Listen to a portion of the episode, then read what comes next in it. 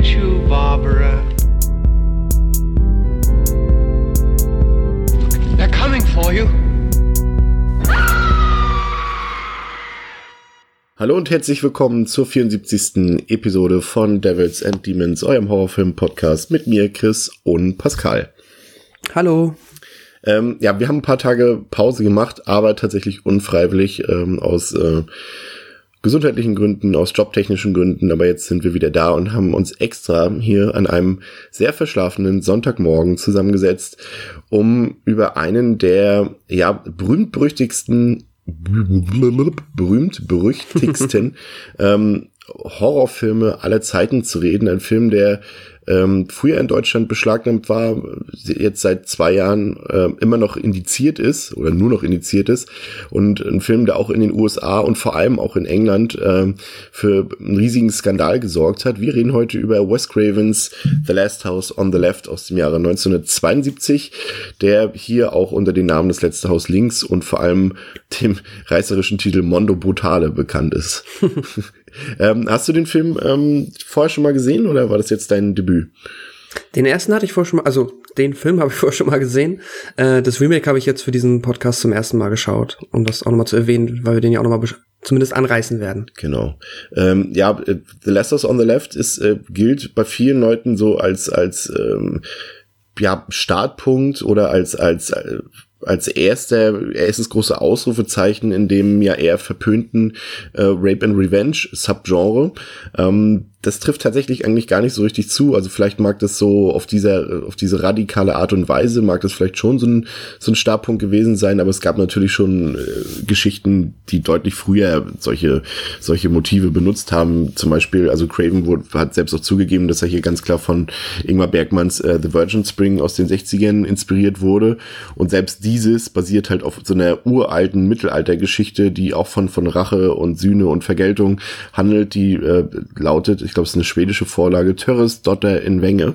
Ich kann kein Schwedisch, also noch schlechter als Italienisch, aber ähm, der äh, Chronologie halber sollte das hier nicht unerwähnt bleiben. Äh, the Last House on the Left. Pascal, worum geht's? Die zwei jungen Mädchen, Mary und Phyllis, wohnen auf dem Land. Als sie für ein Rockkonzert in der Stadt noch ein paar Drogen kaufen wollen, geraten sie in die Hände einer Verbrecherbande unter der Führung des abartigen Krug. Die Mädchen werden gefoltert, vergewaltigt und getötet. Wie es der Zufall wäre, will, suchen die Verbrecher anschließend Unterschlupf bei Marys Eltern. Ja, ähm, Wes Craven ist der Regisseur dieses Films. Ähm, Rest in Peace, ähm, einer der großen Horrorregisseure mhm. überhaupt, der uns Sachen geschaffen hat wie Hills of Ice, Nightmare on Elm Street, Scream und, und vieles, vieles mehr.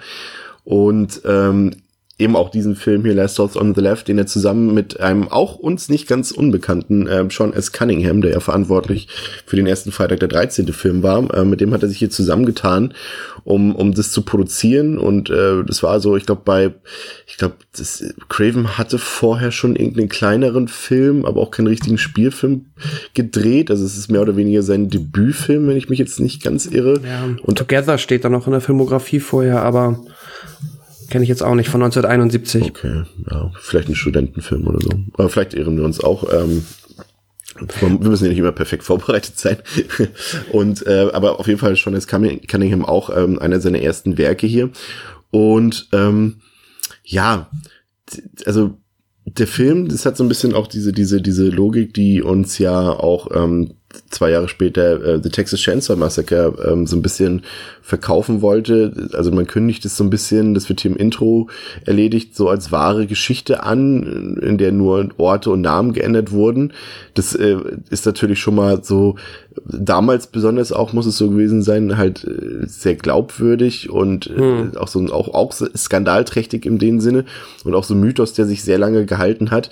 Heutzutage wissen wir ja auch durch viele andere Filme, glaube ich, dass äh, wenn sowas da steht, ja, sicherlich. Irgendwo und irgendwann auf der Welt ist machen. das mal passiert und äh, mhm. solche Sprüche wurden heute wie damals auch schon als gut virales Marketing gab es in dem Sinne damals noch nicht, aber aber heute würden wir es so bezeichnen und das äh, mhm. bringt es ist ja eigentlich schon Clickbait. Hat, genau es ist eigentlich schon virales Marketing, wenn man so, also diese Idee, dass dann halt die Leute sich immer sagen, oh, ich hast du gehört und der Film, der basiert auf wahren Begebenheiten und niemand kann es nachprüfen, weil es kein Internet gibt, beziehungsweise niemand kann es so einfach nachprüfen.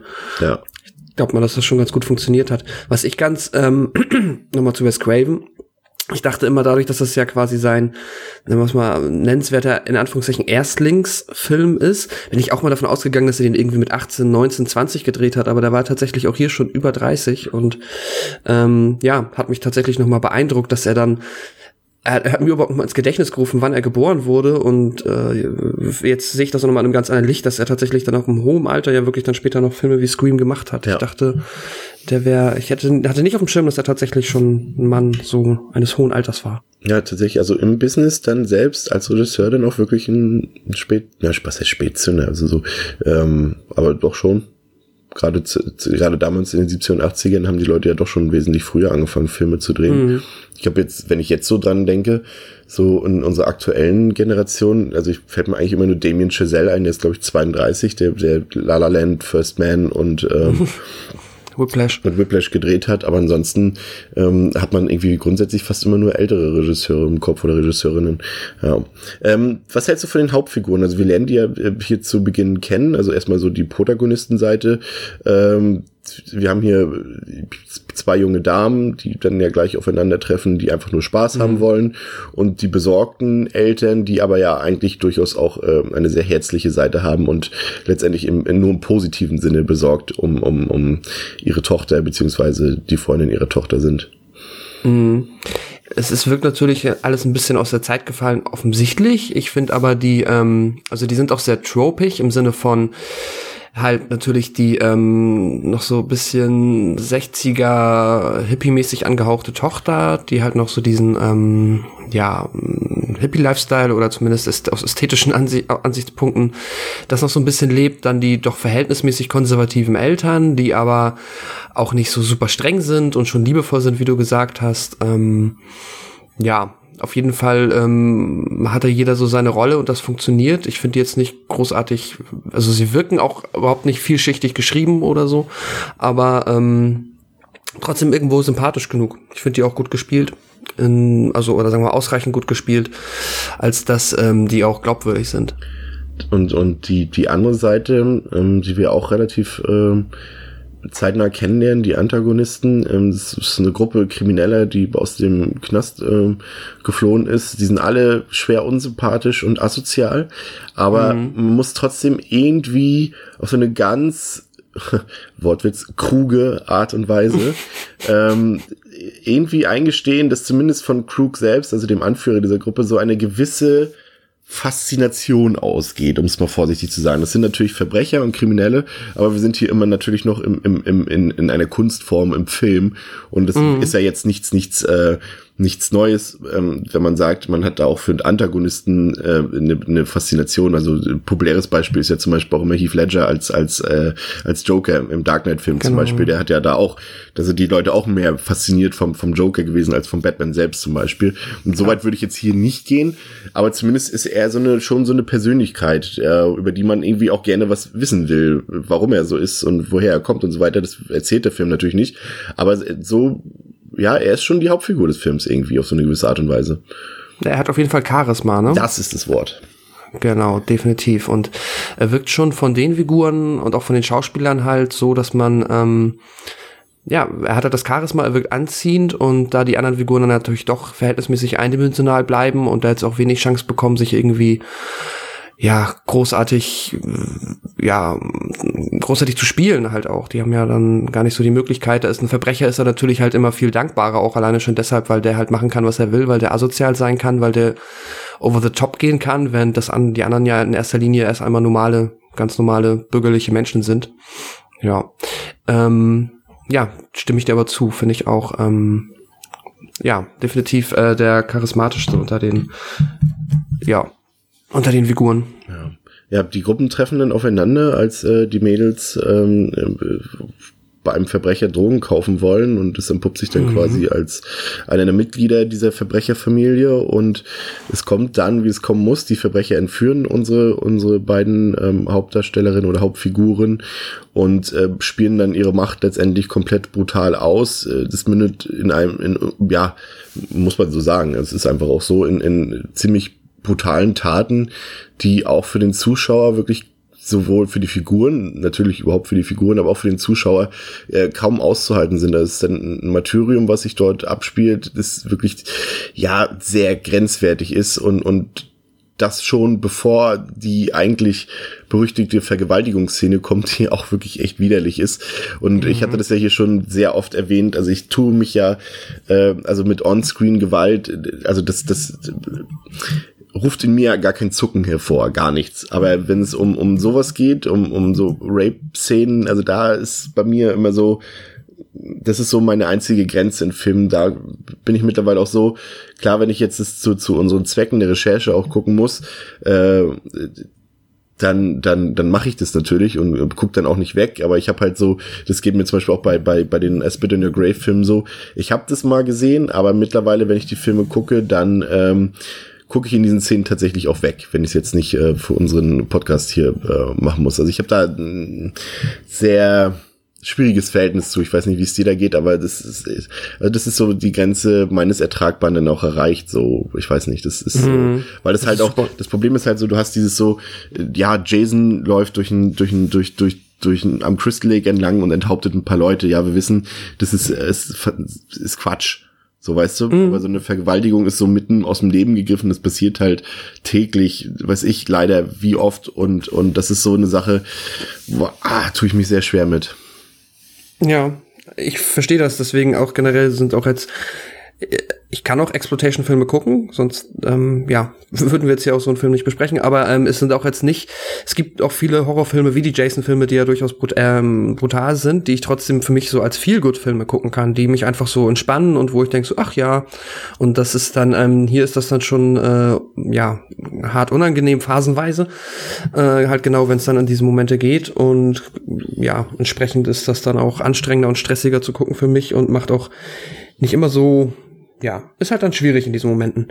Ähm, nochmal auf diese äh, auf diese Verbrecher zu kommen.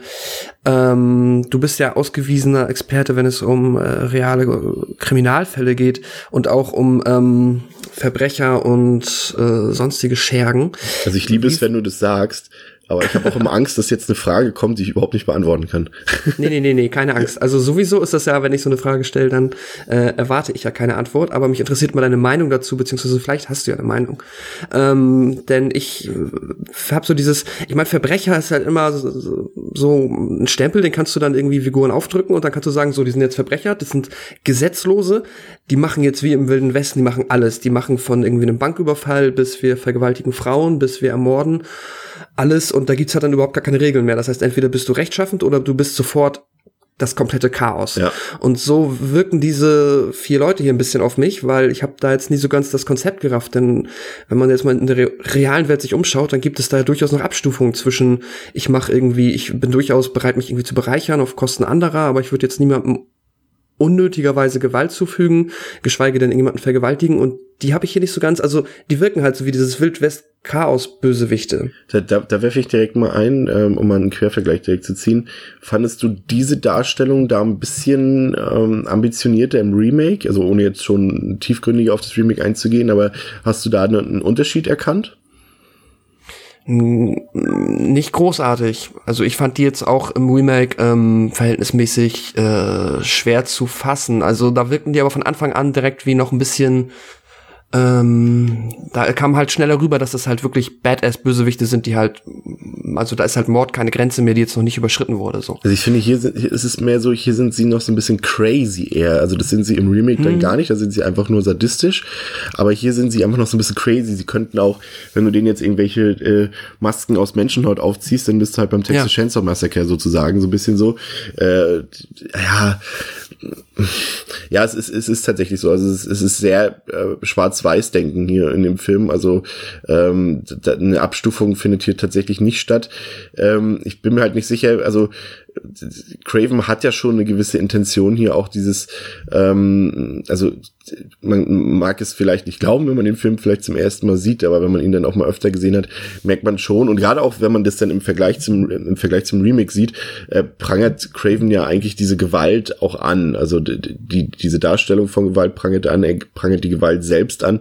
Und das hat ja hier, weil du vorhin sagtest Exploitation Film, ja, das ist er sicherlich auf jeden Fall, ähm, aber er ist schon gerade auch wenn man das mit dem, mit dem Film, der auch zu einer ähnlichen Zeit oder ein paar Jahre später entstanden ist, mit I Spit on Your Grave, ähm, vergleicht, der wirklich dann nur darauf aus ist, die Leute zu schockieren und, und, und Gewalt zu präsentieren und, und, und ohne Sinn und Verstand. Und hier ist halt, ich würde Craven auf jeden Fall hier eine gesellschaftskritische äh, ähm, Aussage unterstellen wollen, auch weil er auch so ein bisschen gegen das Spießertum und, und auch mhm. das Ende der Hippie-Zeit und Vietnam und so weiter, das hat schon irgendwie ähm, äh, alles irgendwie einen stimmigen Hintergrund, dieser Film. Ähm, aber gerade deshalb sehe ich das auch so wie du, hätte man dann doch eigentlich die Verbrecher oder die Kriminellen dann doch irgendwie ein bisschen ambivalenter hätte darstellen können und hätte vielleicht dann auch mehr erreichen können. Aber es ist halt wirklich schon, wie du sagst, ja, okay, die sind crazy, sie sind brutal und sie sind die schlimmsten Verbrecher auf der Welt, allein schon für den Fakt, dass sie Verbrecher sind. So. Genau, und aber dieses Crazy ist halt auch wichtig, weil sie jetzt auch nicht unfassbar, ähm, unfassbar elaboriert vorgehen, ne? Ja. So, also das ist ja maximal wahnsinnig, mit denen im Wald rumzuhängen und die sind halt permanent, können sie weglaufen. Ja. Zumindest, das ist halt, ne, die sind auch maximal naiv und auch nicht sehr, keine sehr guten Verbrecher in dem Moment. Was, was, ja. was, was da ganz gut passt, wo wir bei Crazy sind, der Film hat ja so einen leichten, ah, vielleicht ist leicht schon gar nicht äh, so, also einen unpassenden Humoreinschlag ähm, den man zum einen an dem sehr gewöhnungsbedürftigen Soundtrack ähm, ja. ausmachen kann, der, glaube ich, also nichts an diesem Film ist so schrecklich wie der Soundtrack und der Score dieses Films. Also gar nicht mal vielleicht die Musikstücke per se, aber auf die Szenen, auf die sie gelegt sind. So ja.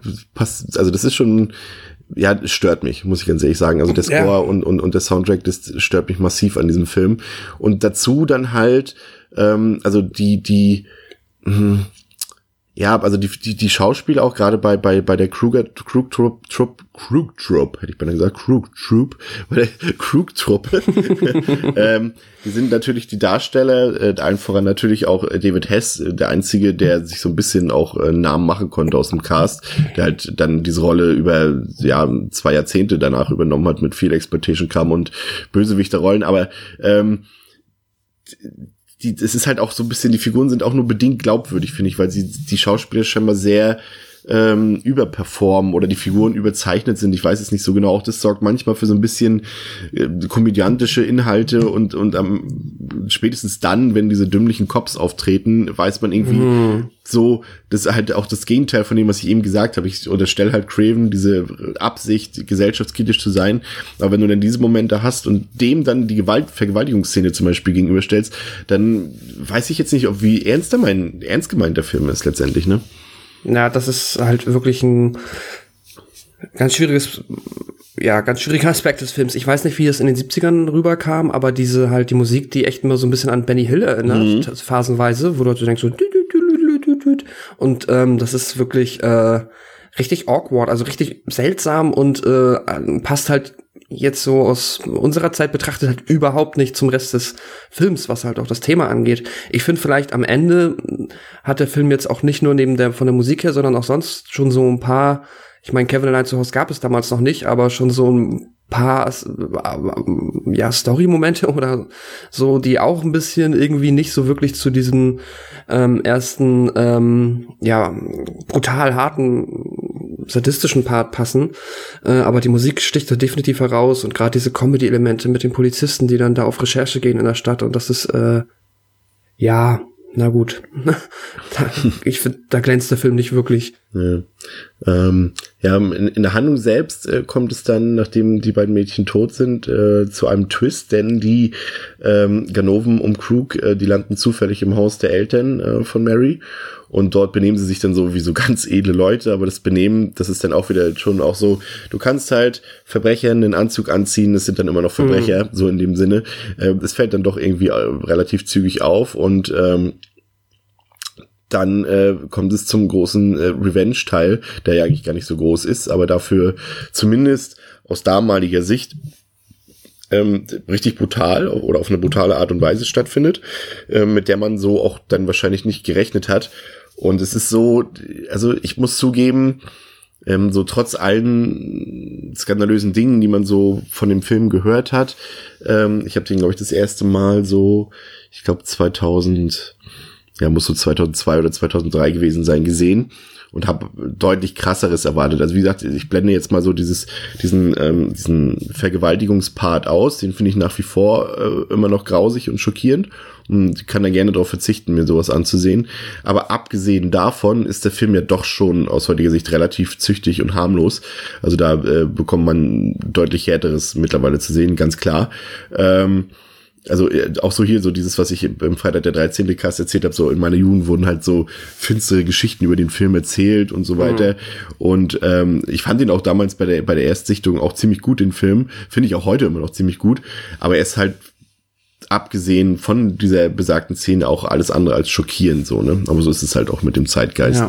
Und dementsprechend ist auch das Finale, ja, da wird eine, eine Motorsäge benutzt und so weiter, aber es ist trotzdem irgendwie ja, aus heutiger Sicht würde ich verstehen, wenn da vielleicht die Kids auch sagen, ach komm, damit rufst du mir jetzt nichts hervor. Damals war es sicherlich skandalös, weil ja auch das, äh, Craven versucht das ja auch so ein bisschen natura naturalistisch darzustellen und auch diese, weil ja auch diese Kamera immer so, das, der, der Film ist ja nie finde ich, ähm, so richtig am Geschehen dran. Das ist immer so halb dokumentarisch. Ich weiß nicht, ob, die, ob, ob du weißt, was ich meine. Das ist so, ähm, es ist eher, so voyeuristisch, so beobachtend. Mhm. Also du bist nie irgendwie, du hast nie das Gefühl, wie so bei anderen Filmen, dass du jetzt zum Beispiel mit Mary und Phyllis unterwegs bist zusammen, sondern eher, dass die Kamera so, so, so ein Straßenblock weiter steht und einfach nur rangezoomt wird an die beiden so. Also du hast nie das Gefühl, dass du irgendwie dich, dass du die, die, die Figuren begleitest in dem Film. Es ist eher so wie ja. eine Dokumentation und, und damit äh, versucht Craven natürlich auch immer dieses Voyeuristische so ein bisschen in Frage zu stellen, weil er uns quasi so als, als wenn wir uns eine Dokumentation über eine Vergewaltigung Angucken und dann uns damit gleich äh, versucht zu hinterfragen, ey Leute, guckt euch gerade wirklich eine Dokumentation über Vergewaltigung an, so in dem Sinne. Also mhm. ja. Ja, ist tatsächlich, äh, ja, stimmt, absolut, hast du recht. Ich finde in so einem Finalpart auch ein bisschen, ähm, ich habe es ja eben schon an, angerissen, aber der ist halt auch sehr slapsticky. Also der ist äh, sehr, also wenn jetzt die Mutter von der Tochter dann den ähm, einen Typen da extra in den Wald entführt, um ihn dann da ähm, ja oral zu beglücken, nur um ihn dann anschließend den ähm, Pillermann abzubeißen. Und wie das halt auch gedreht ist und inszeniert, das wirkt schon sehr, ähm, ja, das sind halt auch, hm, ja, sleazy, auch wieder so ein bisschen so Schenkelklopfermäßig ja. schon.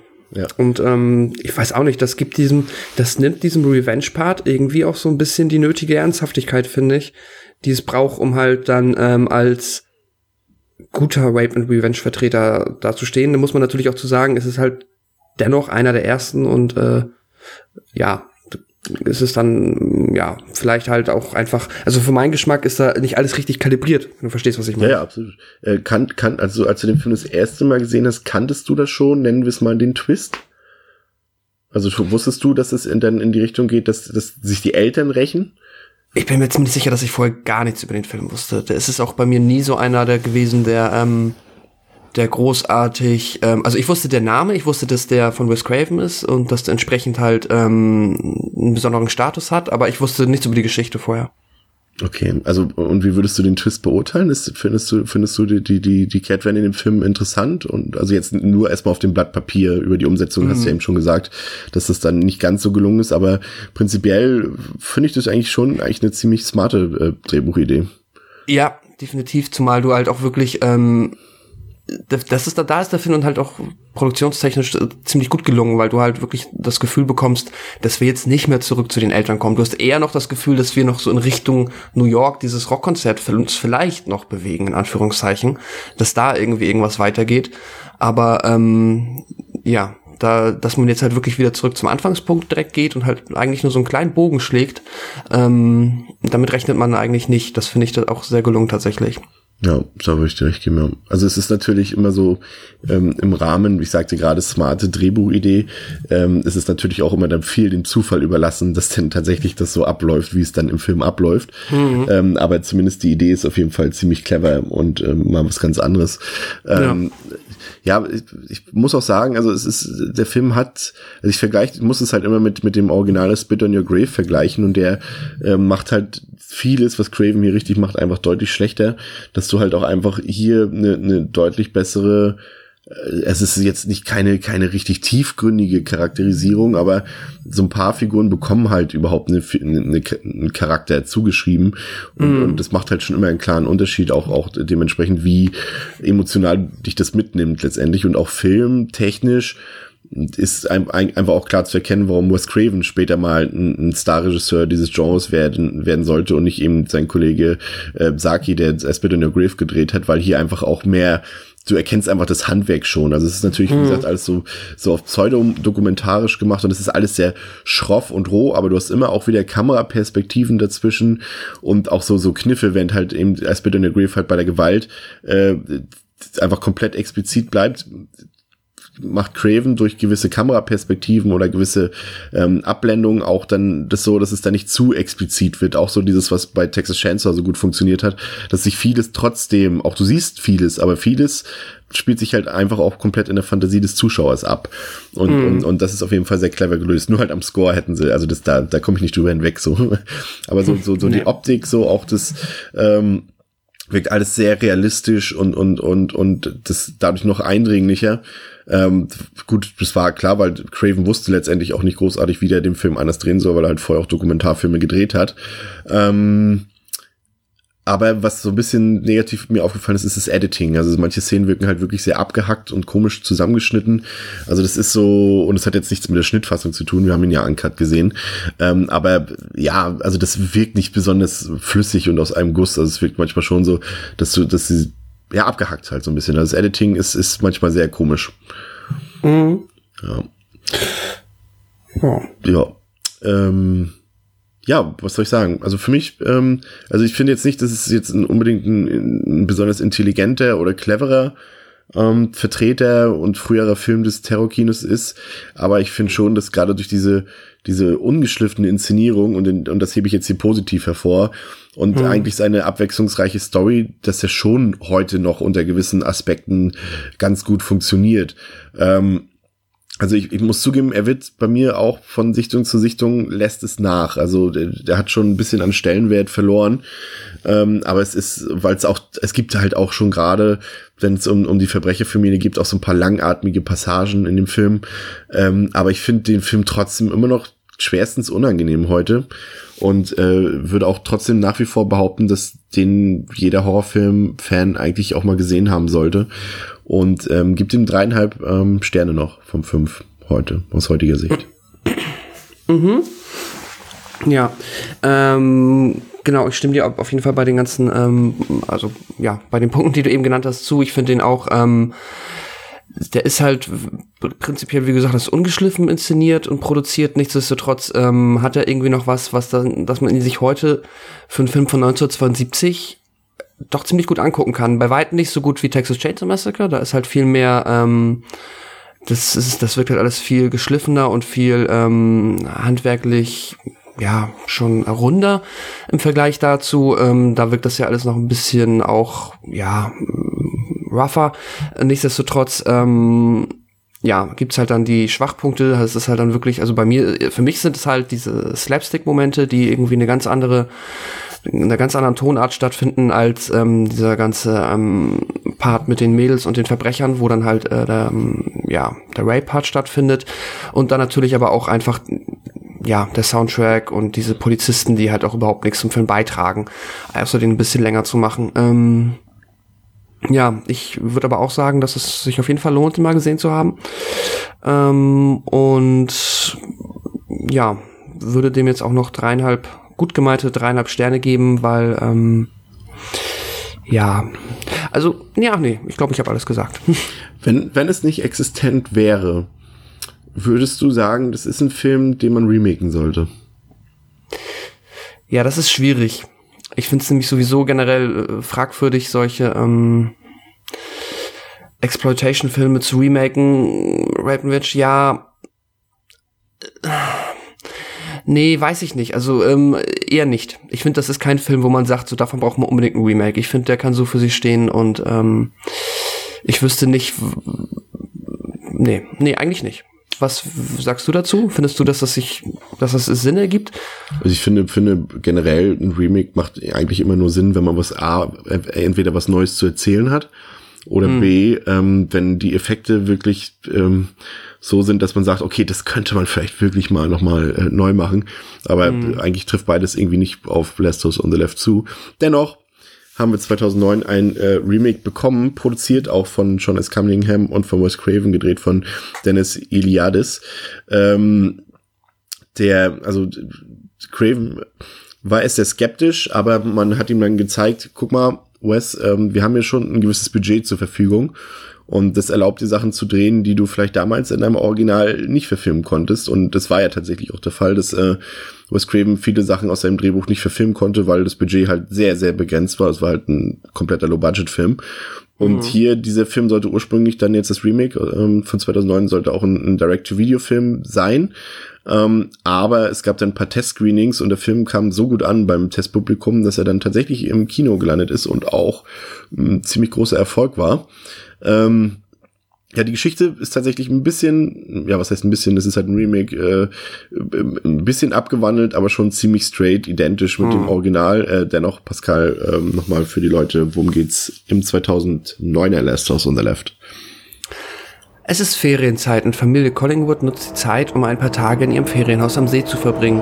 Als sich die schüchterne Tochter Mary langweilt, beschließt sie zu ihrer Freundin Paige in die Stadt zu fahren.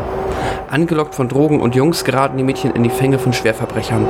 Der Ausflug endet blutig, doch die Verbrecher landen zufällig im Ferienhaus der Collingwoods und haben sicherlich nicht mit der folgenden Reaktion der Eltern gerechnet, als diese erfahren, was ihrer Tochter widerfahren ist. Ja, also es ist ein bisschen abgewandelt. Ähm, es ist halt dieses, dieses äh, Ferienhaus, ich wollte mhm. sagen am Crystal Lake, aber es hat schon so ein bisschen was von Crystal Lake, muss ich zugeben. Ähm, aber letztendlich ist es derselbe Plot, wenn man so will, äh, bis zu einem gewissen Punkt, aber da kommen wir ähm, gleich noch zu. Also gleich auch vorweg, ähm, der Film ähm, hat hier so ein paar, hat am Ende äh, ein paar Plot Plot-Twists, die äh, nicht dem Original gleichen und äh, wir werden jetzt da munter drauf losreden. Also es ist jetzt auch mhm. nicht mega, äh, mega der Twist, der da passiert, äh, den wir euch äh, hier nicht vorenthalten. Ähm, aber wir sagen es gleich vorweg, also wir äh, spoilern hier rum, auch im, im ja. weiteren Verlauf, ja. Ähm, ja, ich würde sagen, das ist so, ähm, gerade wenn du so auch die ersten Minuten siehst des Films, äh, ist das so ein bisschen, auch da ziehe ich jetzt wieder den Vergleich, weil es halt auch zeitlich ungefähr perfekt passt. Also damals halt Original Last House on the Left, Original A Spit on Your Grave und es gab halt hier Remake Last House on the Left und Remake A Spit on Your Grave und äh, Last House on the Left ist da eher ja, das Remake, was mit so ein bisschen gewissem Hochglanzfaktor, würde ich sagen. Also man sieht schon, das hat auch mit dem Original von der, von der Visualisierung rein gar nichts zu tun. Das wirkt schon sehr durchgestylt. Wir haben ja auch so ein leicht, ja, so ein Indie-Pop-Soundtrack, der so drüber liegt, so ein bisschen. Mhm. Und die Bilder sind ganz klar, dass irgendwie erstmal nichts verkörnt oder irgendwie auch nicht dieses Dokumentarische, sondern es sieht aus wie ein Hochglanz-Teenie-Horrorfilm erstmal. Und das ist auch auch, auch, auch ganz gut gefilmt und so weiter. Und da ist man erst überrascht, denkt so, okay, das ist jetzt Last House on the Left. Ähm, ja, und wär, wäre da halt nicht die Story, ähm, könnte man auch wirklich meinen, dass es äh, nicht so viel miteinander zu tun hat, aber du hast halt das letztendlich ähm, selbe Story-Konstrukt so ein bisschen. Also der Film beginnt hier ähm, auch wieder mit Krug, der halt auf so eine Art Gefangenentransport ist und äh, aber befreit wird von seinen kriminellen Freunden ähm, und ist dann zusammen mit denen auf der Flucht und äh, schon am Anfang äh, im Vergleich eben auch dann wieder zum Original wird hier klar, dass das in Sachen Gewalt dann doch schon mal eine ganze Schippe draufschlägt. Ähm, ich glaube, was was war das erste, was passiert? Den einen Typen bricht Polizisten bricht Krug das Genick und dem anderen wird einfach ins Gesicht geschossen oder sowas, ne? Was, mm. ja, also das, der Film nimmt auf jeden Fall keine Gefangenen, was äh, Gewalt angeht, ja. Nee, das definitiv nicht. Genau, und ähm, ja, nachdem wir dann gesehen haben, wie Krug befreit wurde, ähm, geht's wieder zurück zu den Freundinnen. Man muss hier noch erwähnen, dass ähm, ich darfst mich gerne korrigieren, aber ich bin der Meinung, das hat jetzt auch verhältnismäßig wenig für die Story beigetragen. Die Mary muss ja hier in diesem Film ähm, auch noch über den, naja, beziehungsweise sagen wir einfach so, sie hat mal einen Bruder und der ist gestorben und das ist alles noch, überschattet alles noch so ein bisschen ähm, die Familie, so zu diesem Zeitpunkt. Völlig unnötige ähm, Drehbuchkonstruktion, die überhaupt ja. nichts beiträgt zum Film und auch völlig irrelevant ist irgendwann. Genau, das, äh, ja, es ist tatsächlich ja. Ich weiß nicht, ob es da irgendwie noch eine andere Schnittfassung gibt, wo das dann irgendwie noch einen Einfluss gehabt hätte, aber hier ist es komplett irrelevant. Auf jeden Fall trifft sich die Mary dann äh, mit der äh, Paige, die sie halt auch schon einfach lange nicht mehr gesehen hat. Und Paige entschuldigt sich auch und ja, ach, und sie hätte sich immer melden sollen. Ähm, ähm, nachdem ihr Bruder gestorben ist, aber sie wusste nicht, was sie sagen soll. Und naja, egal, hast du Bock zu kiffen, so nach Motto.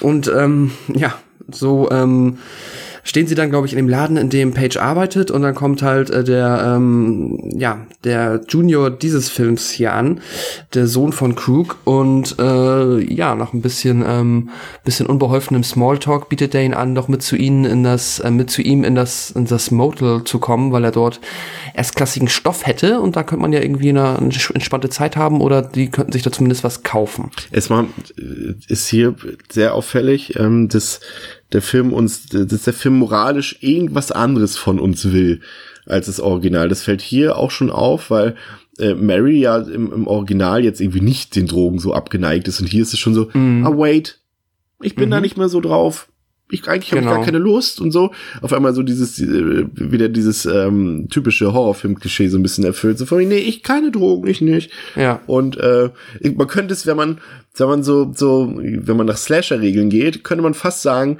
es ist ein Foreshadowing weil sie halt irgendwie eben dann doch die ist, nee, auch bitte kein Sex, nein, bitte keine Drogen und so in mm. dem mhm. Sinne und ähm, man könnte das als Foreshadowing auf den Twist äh, äh, nehmen, aber dazu später mehr. Ähm, ja, also das ist so, man hat so das Gefühl, der Film will uns irgendwas anderes sagen, ähm, aber dazu auch später mehr, aber du hast, äh, darfst gerne fortfahren, ja. Äh, ja, genau, und ähm, dann so landen die dann nach kurzem Hin und Her dann zu dritt in dem Motel von äh, Justin heißt der Junge und ja, dann äh, rauchen sie da ein bisschen was, quatschen ein bisschen miteinander, freunden sich an, aber dann zack, kommen drei Leute durch die Tür ähm, herein und es sind die aus der Eröffnungsszene bekannten Verbrecher. Das ist nämlich einmal Krug, das ist der Vater von Justin und dann halt Travis, gespielt von Aaron Paul, der ähm, ja auch hier die Rolle des irgendwie äh, Kumpeltypen annimmt und dann halt äh, auch die Dame, die dazu gehört, deren Name mir jetzt aber entfallen ist, die aber auch hier mehr oder weniger die Rolle ähm, einnimmt, um für die, ähm, ja, um sich direkt das Top vom Körper zu reißen und hier so ein bisschen noch für nackte Haut zu sorgen. Ja, und ab jetzt nimmt der Film mehr oder weniger, ähm, fährt er erstmal eine Zeit lang in den gleichen Schienen wie sein Vorbild und ähm, es kommt zum, ja, zur Gefangennahme der beiden Mädels, es kommt ja zur Entführung in dem Sinne und dann auch wieder zurückkehrt zum Last House on the Left quasi. Ja, ja, also das ist, ist dann irgendwie so, sie werden gekidnappt, dann kommt es ja zu einem Unfall im Wald, äh, nachdem hm. die. Mädels sich so ein bisschen wehren und. Genau, aber muss, ja. Das, sorry, wenn ich dich jetzt schon wieder unterbreche, aber das, das muss ich dem Film zugute halten, weil ähm, was ich auf jeden Fall mag, ist, dass äh, die Mary hier selber mehr oder weniger das beeinflusst, weil sie ja sie ähm, manipuliert, wieder zu dem Haus zurückzufahren. Stimmt, ja. Und das ist ziemlich cool, weil da ist halt tatsächlich ein bisschen mehr, ähm, da hier dürfen die Protagonisten noch ein bisschen ja selber was reißen in dem Sinne. Vor allem macht es hier dann auch einfach mehr Sinn, ne? Also ja. dass sie dann an genau dieses eine Haus, was dann noch scheinbar noch abgelegen ist als im Original, äh, dass sie dann dort zurückkehren. Ähm, ja, und es kommt dann trotzdem ähm, zu dem zu dem zu dem bösen vor, schlimmen vor äh, ja, Geschehnissen, die halt auch das mhm. Original schon in Anführungszeichen ausgezeichnet haben.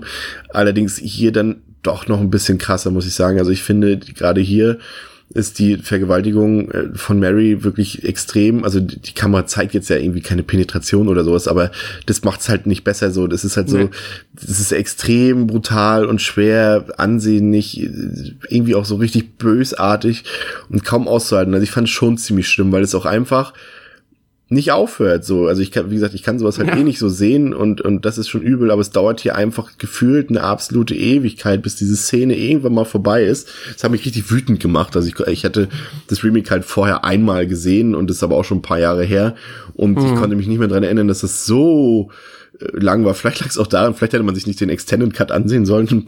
shame on, shame on us, aber ähm, ja, das ist schon, ist schon echt abartig, aber Mary kann immerhin irgendwann fliehen und springt ins Wasser, um fortzuschwimmen. Aber die Verbrecher sind halt skrupellos und, und, und erschießen sie und scheinbar ist sie tot. Ähm, ich weiß nicht, ja. wie, wie bist du mit den ähm, ja, Gewaltszenen in, in dieser Phase des Films umgegangen? Ich fand sie noch wesentlich anstrengender. Das liegt aber noch auch oder wird dadurch ähm, verstärkt, dass ich ja mit der äh, von Garrett Dillahunt gespielten Krug hier überhaupt nicht. Ähm, ich finde den nicht gut. Ich finde, der ist äh, nicht glaubwürdig in seiner Chaosrolle, die er dann ja aber trotzdem einnimmt, weil das ist halt einfach, das, also dass er diese Aktion ist ja schon so absurd, vor seinem Sohn und vor den Freunden dann im Wald halt das wehrlose Mädchen zu vergewaltigen, ist ja unfassbar schrecklich. Und nichtsdestotrotz wirkt er aber dann ähm, mir eigentlich zu sonst im Film nicht so verrückt. Er wirkt halt sehr ähm, plakativ geschrieben. Also er ist halt dann der, er ist muskulös, er ist stark, er ist ein, von dem hat man auf jeden Fall richtig Respekt.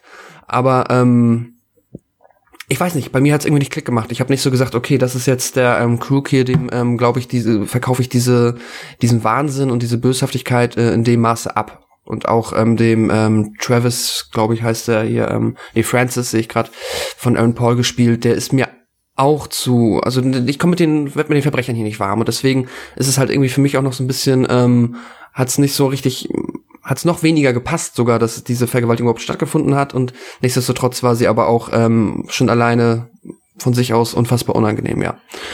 Und ähm, ja, ich, ja. Der, Film hat jetzt irgendwie so einen Punkt erreicht dann, also du hast es ja eben schon angeteasert, also ähm, auch hier landen die Verbrecher wieder bei den Eltern und klingeln dort mhm. und geben vor, einen Unfall gehabt zu haben, was erstmal gar nicht gelogen ist in dem Sinne.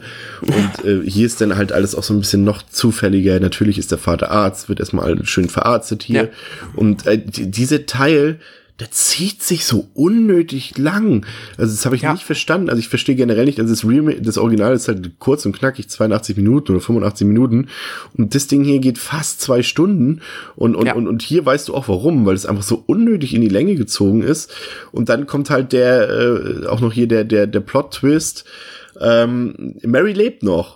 Also sie mhm. wurde so mitten auf dem See, wurde sie erschossen und lag dort auch, müsste eigentlich äh, ertrunken sein, theoretisch. Aber mhm. sie lebt einfach noch. Und dann kommt halt der Revenge-Teil.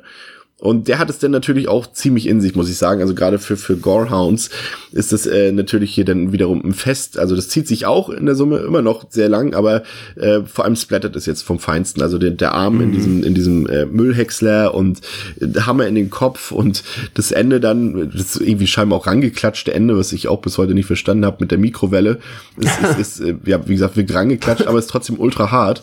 Und ähm, da punkte der Film dann durchaus schon mit. Aber es ist so, ich weiß nicht, also wenn du so bedenkst, es war ja im Original zwar nicht so brutal, aber halt so kurz und knackig und hier zieht sich das alles, hier muss noch da ein Versteckspiel, hier noch Katz und Maus und sowas. Alles sehr aufgedunsen und aufgeblasen und du weißt halt nicht warum, weil der Film irgendwie nichts erzählt. Der, zum einen hast du natürlich dieses, ähm, ähm, das, das Motiv komplett verschoben wird. Allein durch diesen Plot-Twist, dass, äh, dass Mary hier noch lebt, ist es in dem mhm. Sinne ja äh, gar keine Form der Rache mehr, sondern es ist eigentlich, äh, die Intention ist ja eigentlich Notwehr und zwar eine extreme Art von Notwehr und die letztendlich, das hat das Original ja auch schon gezeigt, dass letztendlich in so einer Situation die eigentlich guten Menschen selber zu so kompromisslos, kompromissloser Gewalt dann irgendwann überschreiten aber hier aus einer völlig anderen Intention als im Original und das ist dann irgendwie so, boah, also ich weiß nicht so recht, also das ist so, ähm, ich sehe auch die Notwehr, aber irgendwie nicht so richtig gegeben. Aber da gibt sich der Film wahrscheinlich auch einfach nicht genug Mühe, ähm, lückenlos halt irgendwie darzulegen, warum sie dann halt am Ende nicht dann, als es wieder Strom gibt, die Polizei rufen oder sich irgendwie andersweitig behelfen. Ja. Warum muss er jetzt noch rübergehen und die Schlafenden aufwecken, weißt du, die pennen ja. Ja, so. aber es, es artet halt völlig aus. So, du weißt halt gar nicht, warum. Äh, was will uns der Film damit sagen? Also auch spätestens dann am Ende in der letzten Szene mit der Mikrowelle so, ähm, das, was ist ja. denn das? Das hat ja weder jetzt am Ende was mit Rache zu tun, äh, noch mit irgendwie verhältnismäßiger Notwehr so. Nee, da kommst du halt auch irgendwann nicht mehr mit durch. So, du kannst ja auch noch irgendwie dann, ja, sie haben meine Tochter vergewaltigt und angeschossen. Okay, und was haben sie gemacht? Äh, den haben wir in den Müllwechsler gesteckt, dem haben wir den Kopf in der Mikrowelle platzen lassen. Ja. Zufällig im Affekt. Ähm, und äh, das ist dann halt irgendwie auch komplett affig. naja, was heißt affig? Aber das ist halt so dieses, es ist Rape and Revenge, aber es ist alles nur für den Selbstzweck. Richtig. Es ist alles nur dafür da, dass wir diese krassen Szenen zu sehen bekommen. Und es ist halt nicht wirklich glaubwürdig, weil im Endeffekt willst du natürlich dann, ja, also, nee. Das bringt es ganz gut auf den Punkt. Das Original hat ja auch immer so diesen Werbespruch gehabt, so von wegen, it's only a movie, it's only a movie, mm. dass die Leute das so, und, und, und dieser, das Remake benötigt diesen Spruch gar nicht, weil die halt zu jeder Sekunde bewusst ist, ja, das ist ein Film und das sehe ich. Also, ja. da hätten sie es auch in dem Fall hier gar nicht einblenden müssen. Und vor allem, du hast halt so, ja, erstmal ist es, ist es so dieses, diese, diese Qualität, die man einfach auch dann vielleicht gar nicht mehr braucht. Äh, Qualität streiche ich mal. Diese, dieses, dieses Motiv so immer, das immer dasselbe, dieser soziale Konflikt schön und gut, aber es sind halt immer die, die ur- urbanen, friedlebenden Hippies, die treffen auf, auf äh, verrohte Hinterwäldler so und es ist immer dasselbe und es funktioniert auch irgendwann nicht mehr. Und halt mein Hauptkritikpunkt ist halt hier wirklich so die, die, die Frage, die sich ja auch das Original stellt. Und es ist ja wirklich eine interessante, ich will jetzt nicht sagen philosophische, aber im gewissen Maße ist es das schon. Was würdest du eben tun, wenn Menschen, lo- also wenn Menschen jemanden verletzen, den du liebst? Oder töten, den du liebst.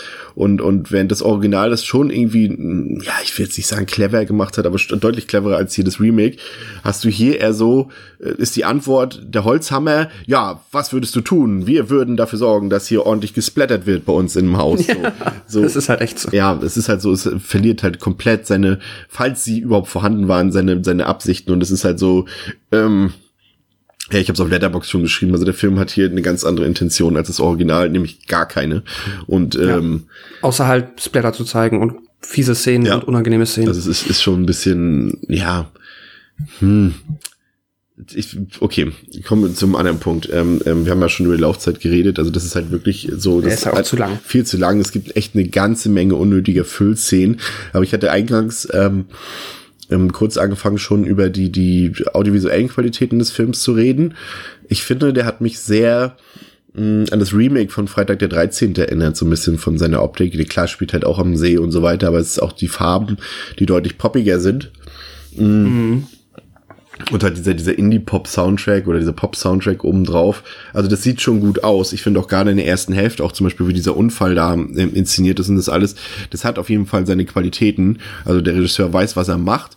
Aber ich finde auch, dass gerade dann im Revenge-Teil ihm so ein bisschen die Ideen ausgegangen sind. Also da wirkt es dann halt wirklich so wie einfach ein straightes, eher gelangweiltes Abgefilme. Also als ob dann irgendwie gesagt wurde, ja okay, du durftest dich vielleicht am Anfang so ein bisschen austoben, auch so ein bisschen, was das Coloring angeht und, und, und so ein bisschen so.